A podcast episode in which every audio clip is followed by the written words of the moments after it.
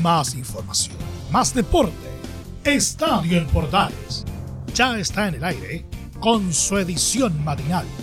La primera de Chile, uniendo al país de norte a sur.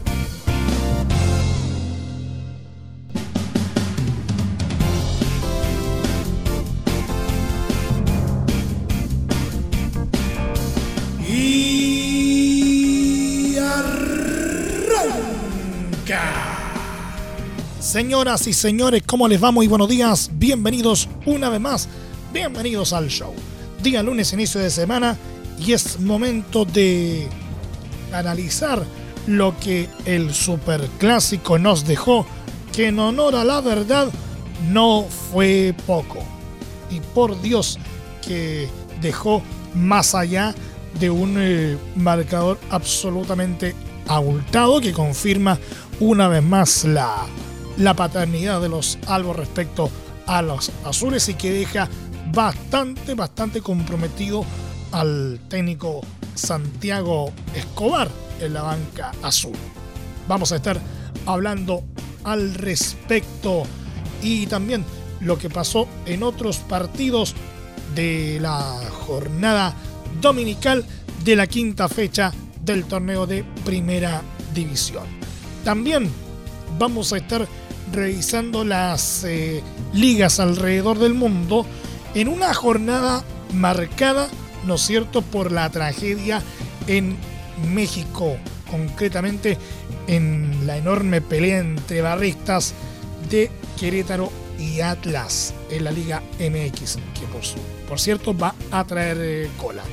Y en nuestro querido Polideportivo vamos a hacer un resumen de lo que fue la jornada de Copa Davis llevada a cabo en Viña del Mar este fin de semana con más que buen resultado para el equipo chileno.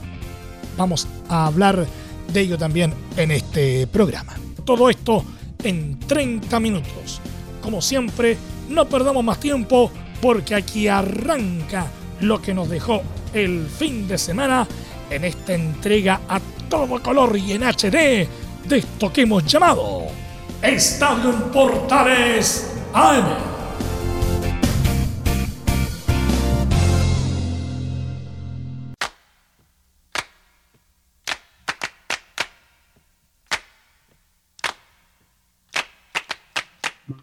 desde el máster central de la Primera de Chile, uniendo al país de norte a sur. Les saluda Milo Freixas, como siempre, un placer acompañarles en este horario. Colo Colo impuso sus condiciones y extendió su hegemonía en superclásicos en el Estadio Monumental al pasar por encima de la U y golear por 4 a 1 en la quinta fecha del Campeonato Nacional. Con la victoria, el cacique extiende a 22 años su racha invicta en el recinto de Pedrero y en duelos oficiales un total de 18 partidos seguidos sin perder ante los azules. En la estadística total, Colo Colo acumula 40 triunfos de ventaja sobre la U, con 88 victorias, 55 empates y 48 derrotas.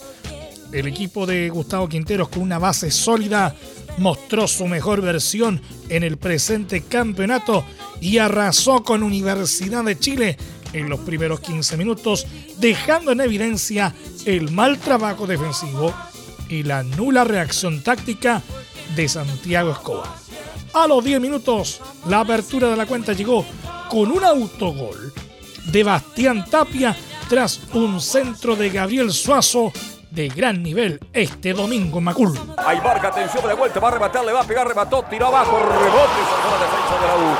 Que se va lentamente, no señor, recobrando otra vez el equipo, lo va atacando su azote. El marcapunta va por izquierda, pura, viene el pelotazo abajo. ¡Gol!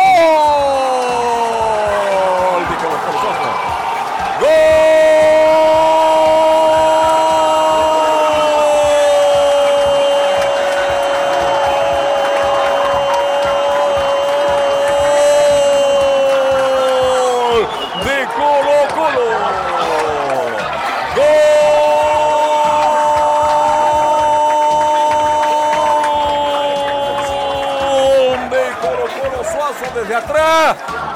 Autogol de Tapia para mi gusto.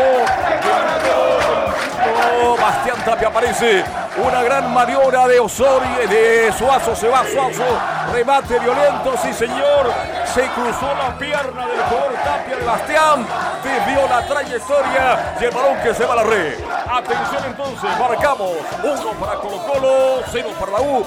Autogol de Tapia en favor de Colo Colo. La U sintió el golpe y Colo Colo aprovechó. Pablo Solari vio adelantado al arquero Hernán Galíndez y remató al arco. La pelota dio en el palo y el guardameta quedó mal posicionado, permitiendo que Gabriel Costa pudiera firmar el segundo de los salvos a los 13 minutos. Atacando ahora Solari. ¡Ay, ay, ay! ¡Palo! Para mí, ¿qué gol? Para mí, el gol de Colo Colo, sí, señor. El gol de Costa para Colo Colo. ¡Gol!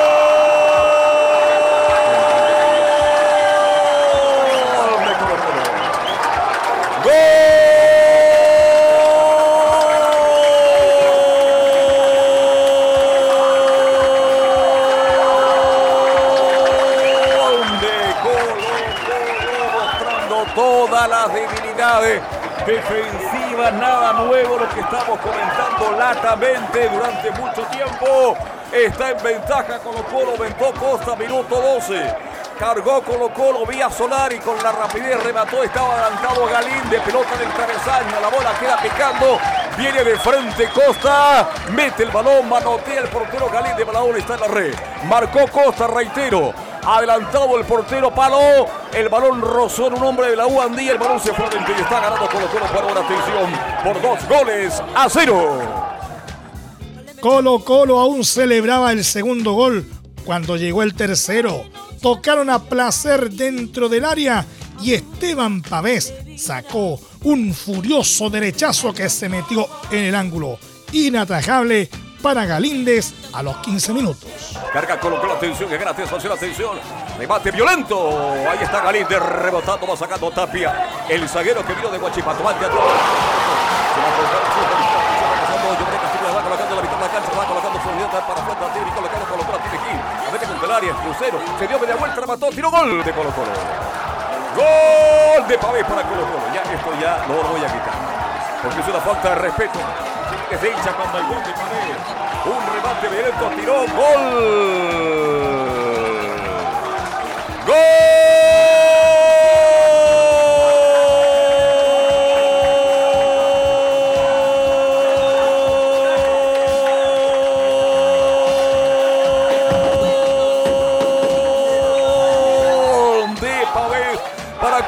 Atención, recibe por el medio, la mete Gil, la aguanta, pelota que recibe, Pavés que estaba comprometido entre los defensas, rebata con derecha, violento arriba, nada que hacer Galín adelantando al marco menor, y la pelota que se va a la red.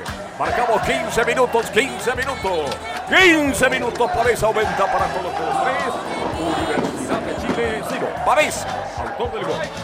La acción era frenética y la U tuvo la chance de inmediato de empezar una remontada con un penal de Emiliano Amor a Ronnie Fernández a los 16. El uruguayo Cristian Palacios tomó la pelota, disparó suave y Brian Cortés se lució atajando, pero el árbitro Roberto Tobar, tras aviso del VAR, decidió repetir la acción porque el portero se había adelantado. Esto a los 17 minutos.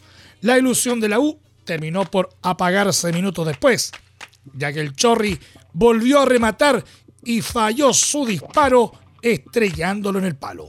El resto del partido, el guion se mantuvo. Colo dominando y la U sufriendo cada vez que intentó jugar de igual a igual, ya que no tenía las armas para frenar la ofensiva de los salvos en sus contragolpes. Por esta vía llegó el cuarto tanto de los salvos con una contra que lideró Juan Martín Lucero y finiquitó con clase Costa, que selló su doblete con remate rasante con borde interno ante la salida del arquero a los 55 minutos. Va colocando Ignacio, avanza Ignacio Tapia, pasa a la mitad de la cancha. Toca para Seymour, va entrega de Tapia. ¿Cómo se equivoca Tapia? Sale Colo Colo, pide la contra. Atención con esta, se va colocando Lucero, va atacando Colo Colo, Colo Colo a la entrada del área. Pelota para abajo, llegó solo, levantó costado, tiró gol de Colo Colo, gol de Costa. ¡Gol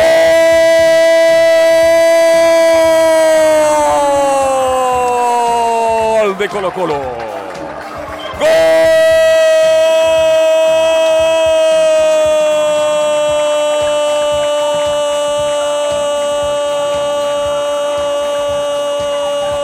De Colo Colo Costa en un tremendo error de Tapia.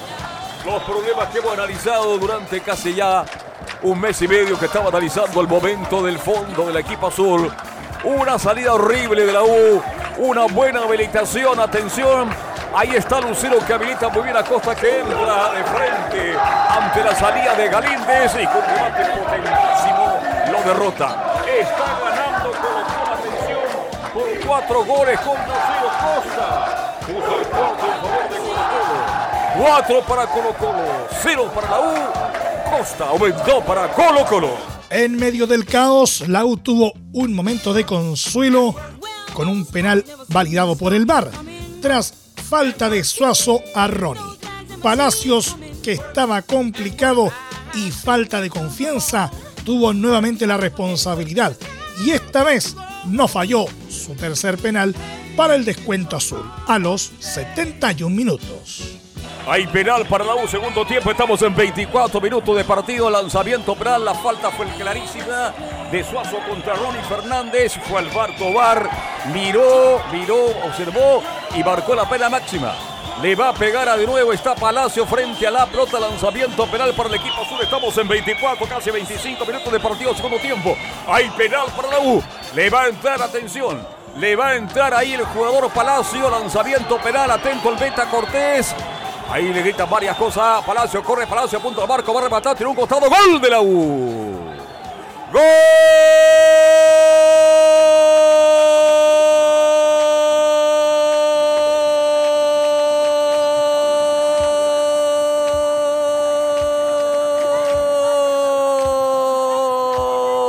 de la U mediante lanzamiento penal. A la tercera acertó justamente Palacio tomó distancia, se frenó, se la jugó el portero a la derecha, la tiró casi al medio del arco el jugador Palacio y marcó para el descuento para la U. Marcamos 25 minutos, 25 minutos mediante el expediente penal entonces. Palacio descuenta para la U. 4 para Colo Colo, 1 para la U. Finalmente en el último suspiro, la U fue descalabro. Camilo Moya que apenas llevaba 12 minutos en cancha, se fue expulsado con roja directa por un planchazo a Marcos Volados. Y Bastián Tapia también se fue a las duchas en el tiempo agregado por una falta como último hombre, también al 11 de Colo Colo a los 90 más 2. Con el resultado Colo Colo sumó 8 puntos, su segundo triunfo en lo que va del torneo y quedó en quinto lugar. La U, en cambio, firmó su tercera derrota al hilo y está un décimo con solo seis unidades. En la próxima fecha, la U jugará con Unión Española en Santa Laura, mientras que Colo Colo visitará a Deportes Antofagasta. Universidad Católica pasó más de una complicación en su visita a El Salvador este domingo, cayendo por 3 a 1 ante Cobresal en la quinta fecha y cediendo el liderato del campeonato nacional. El equipo de la precordillera parecía tener control de las acciones cuando ya a los 10 minutos de partido se ponían en ventaja con una gran anotación de Juan Leiva. Saavedra que le abre para la derecha con buen salida, casi comprometido contra la línea, buen pase profundo para Gonzalo Tapia. Pasó Gonzalo Tapia, tierra de gigante, centro atrás. No puede con San Pedro, le va a caer a Leiva. El de Católica. ¡Gol!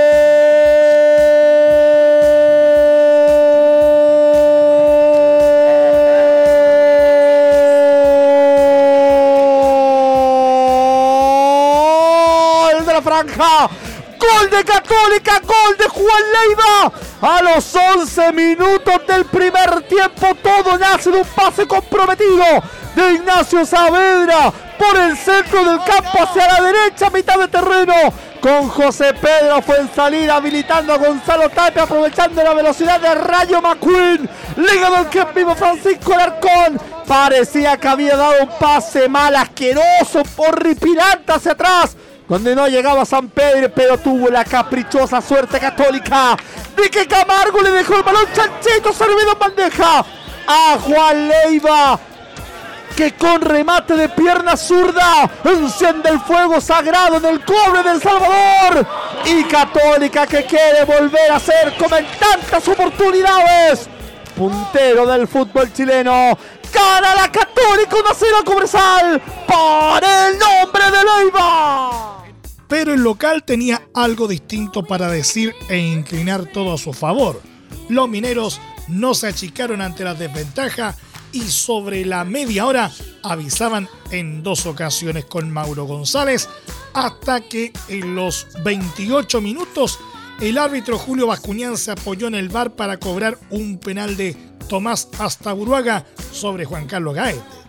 Y quien se encargó de la ejecución desde los 12 pasos fue Gastón Lescano, cumpliendo con la ley del ex para igualar el marcador. Aquí está Gastón Lescano. Entra Sebastián Pérez. Prepara punta. ¡Gol!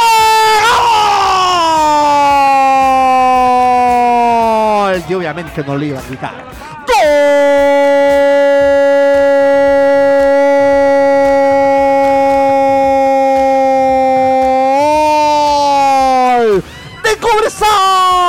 De a los 31 minutos del primer tiempo, rasante al sector izquierdo de la portería de Sebastián Pérez que se tiró para el otro lado.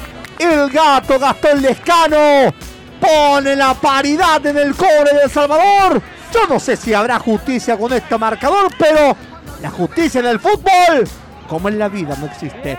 Empata Cobresal 1 a 1 con la Católica por el nombre del escano. solo minutos le tomó a los pupilos de Gustavo Huerta para concretar la remontada ya que los 32 Christopher Mesías se aventuró por el centro del ataque hacia el área y con un zurdazo rasante puso el segundo ante la escuadra santiaguina. Puede que llegue el segunda hora con Marcelo Jorquera para el sector izquierdo. Buena combinación con Christopher Metías en tierra de gigante Mesías. Mesías de zurda.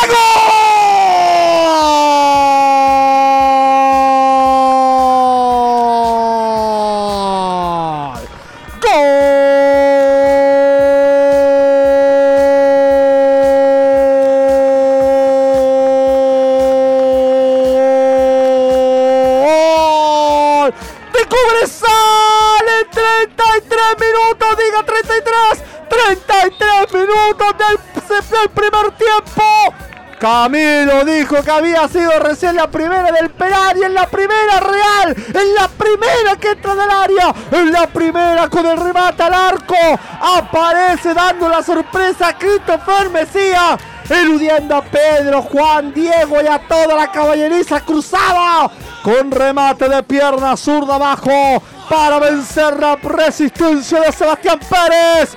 Y pasada la media hora, los mineros dan vuelta al marcador y le dan una alegría para decirle al país entero que los quiere ver en la B. Que cuando el mundo no tiene respuesta se vuelve incomprensible. Ellos siguen acá, insoportablemente vivos. Gana Cobresala Católica 2 a 1 por el nombre de Mesías. Tras el paso por Camarines, los del norte pudieron haber aumentado rápidamente su diferencia, pero a los 47 Sebastián Pérez achicó de gran manera la definición de Juan Carlos Gaete y pese a que la UC respondió en los 61 por la igualdad con una oportunidad de Diego Valencia, no contaron con muchas más ocasiones para generar peligro. Los minutos comenzaron a avanzar en el complemento y la escuadra dueña de casa aprovechó cada tenencia de la pelota para preocupar a su rival. Y así fue que en los 71 el volante Nelson Sepúlveda, ingresado en el segundo tiempo, definió por sobre el zanahoria y marcó el tercero del encuentro. La tiene con Salinas. Salinas el pase para Sepúlveda. Ahora sí. Ahora sí lo le queda Sepúlveda.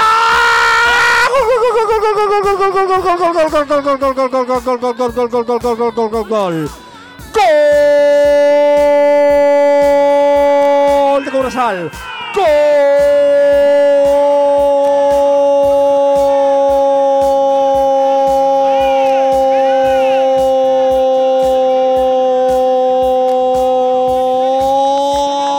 Cobresal!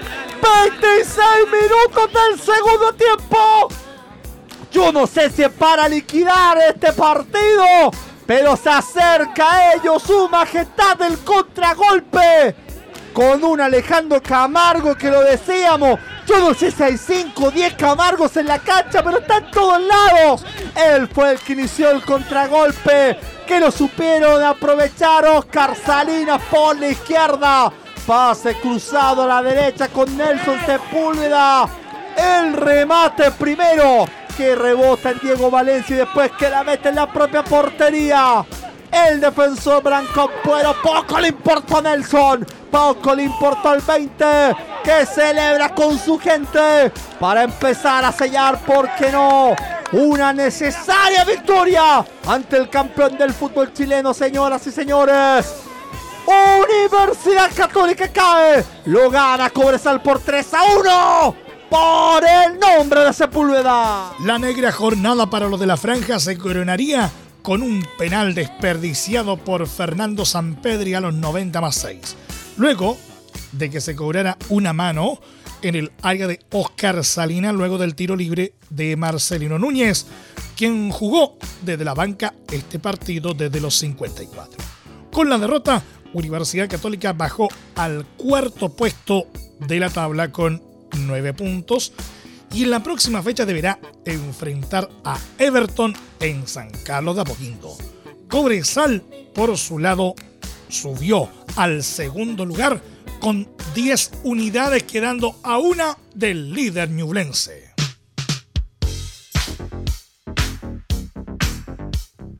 Tuviste un accidente de trabajo en los últimos 5 años y ese accidente se originó en la conducta negligente de tu empleador.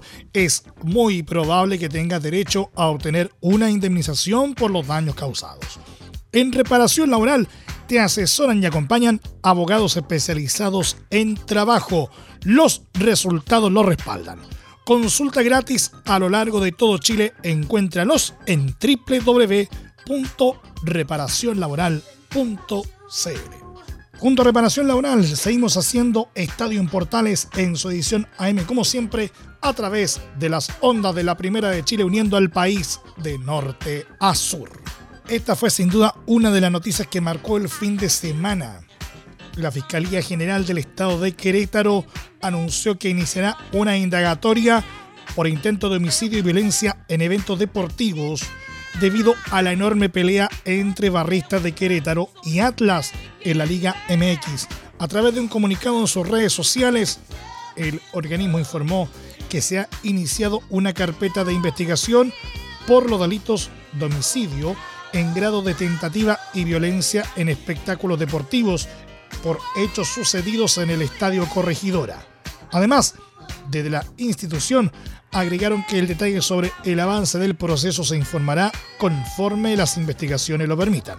La batalla campal entre seguidores de Querétaro y Atlas en la jornada del sábado dio la vuelta al mundo por la crudeza de algunas imágenes que se registraron durante los incidentes. Oficialmente las autoridades mexicanas informaron de 26 personas lesionadas negando las primeras versiones que mencionaban fallecidos en la cancha de los gallos.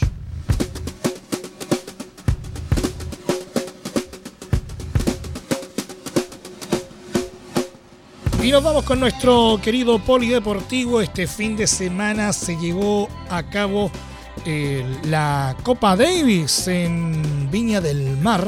Después de harto tiempo ejerció el equipo chileno de, Copa Davis en la ciudad de Jardín y el resultado no pudo ser mejor eh, para los nacionales frente a Eslovenia. Los detalles de un fin de semana tan intenso como positivo para el deporte blanco en el reporte de Laurencio Valderrama. ¿Cómo te va, Laurencio? Buenos días.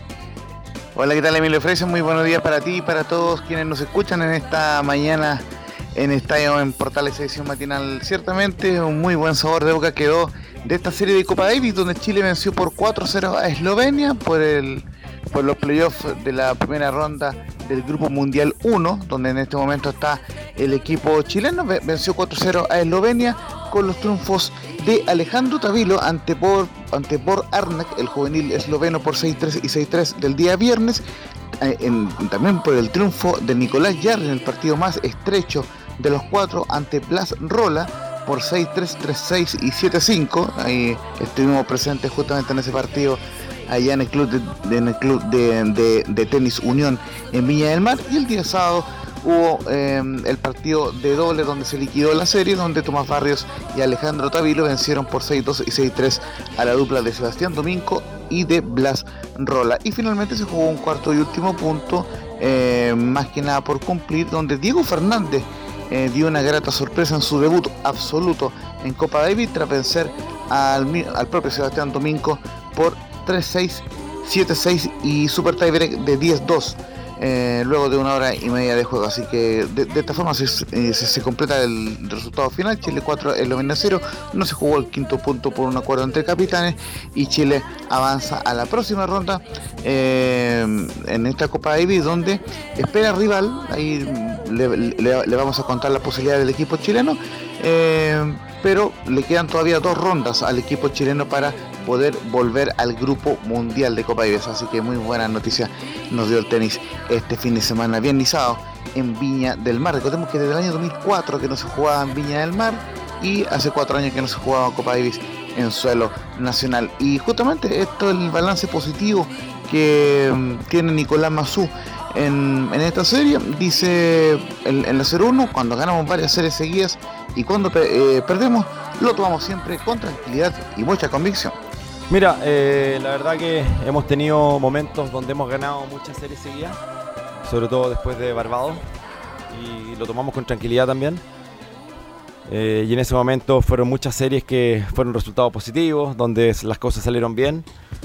Después de eso tuvimos el ascenso al, Grupo Mundial después de varios años.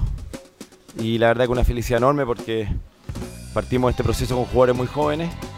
Y, también cuando nos tocó perder esos dos, esas dos eh, eh, participaciones que tuvimos contra Alemania y contra Argentina en, el Grupo Mundial en Madrid, también lo mismo, tratando de mantener la convicción, las ganas, la disciplina, la pasión, tratar de mantener siempre eh, la tranquilidad en los momentos buenos y los no tan buenos. Y después, bueno, nos tocó Suecia, nos tocó Eslovaquia, nos tocó perder. Y también siempre estuvimos muy unidos todo el tiempo tratando de, siempre pensar en la Copa Davis que viene. Y justamente a eso se refiere la segunda declaración que vamos a escuchar de Nico Mazú antes de pasar con los jugadores. Dice en la número 2 que este triunfo nos da mucha alegría porque nuestra meta es ir paso a paso y volver algún día al Grupo Mundial. Eh, bueno, y ahora nos tocó jugar en Chile después de cuatro años, con mucha motivación, con muchas ganas y significa mucha alegría porque eh, nuestra meta obviamente es seguir avanzando paso a paso. Sabemos que el Grupo Mundial todavía falta Estuvimos ahí hace 2-3 años, pero nuestra meta es obviamente ir pasito a pasito para poder algún día poder volver al Grupo Mundial y después, ¿por qué no?, hacer algo importante cuando estemos ahí. Y por supuesto, en honor al, tiempo, mi querido Laurencio, eh, eh, la palabra, ¿no es cierto?, de los eh, jugadores, los verdaderos protagonistas de este apabullante triunfo del equipo chileno. Sí, en, representación de los jugadores vamos a ir con una sola, digamos, eh, y vamos a, ampliar, por supuesto, en el tema portal edición central. Vamos a ir con Alejandro Tavilo, quien encabezó al, equipo chileno, ganó dos de los cuatro puntos, recordemos el singles y el doble junto, este último junto a Tomás Barrio, así que vamos a escuchar a Alejandro Tavilo antes de ir con lo que viene para el equipo chileno. Dice que este triunfo ayudará mucho eh, para el año y estoy muy feliz de haber podido sacar los dos puntos adelante. Eh, bueno, sí, ayuda mucho esta semana eh, para el, año.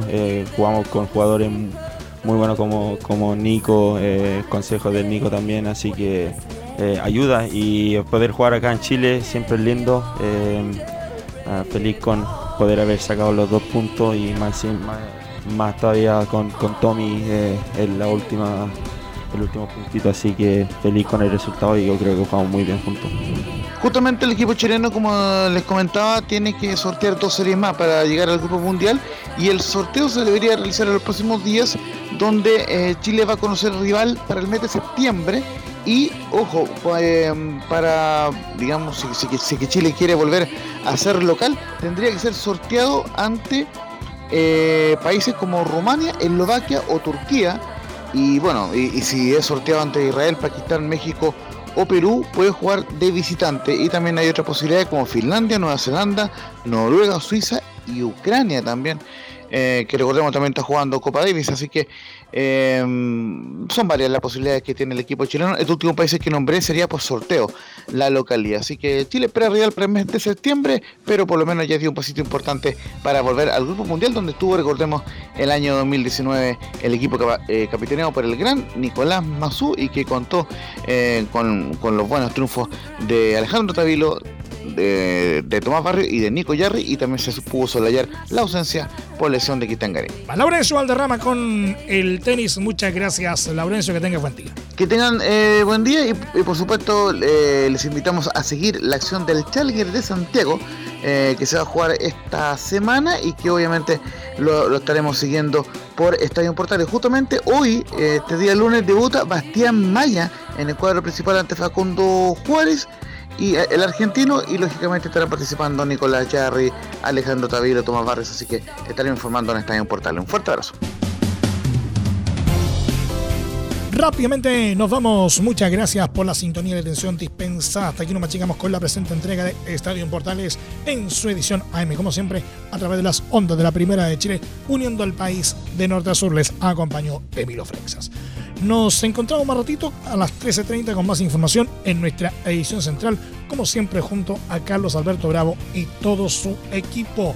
También recuerden que a partir de este momento este programa se encuentra disponible en nuestra plataforma de podcast en Spotify, en los principales proveedores de podcasting y en www.radioportales.cl. Que tengan un excelente día y un mejor inicio de semana. Nos vemos gente y recuerden, si puedes, quédate en casa. Nos vemos, chao. Más información, más deporte. Esto fue Estadio en Portales, con su edición matinal.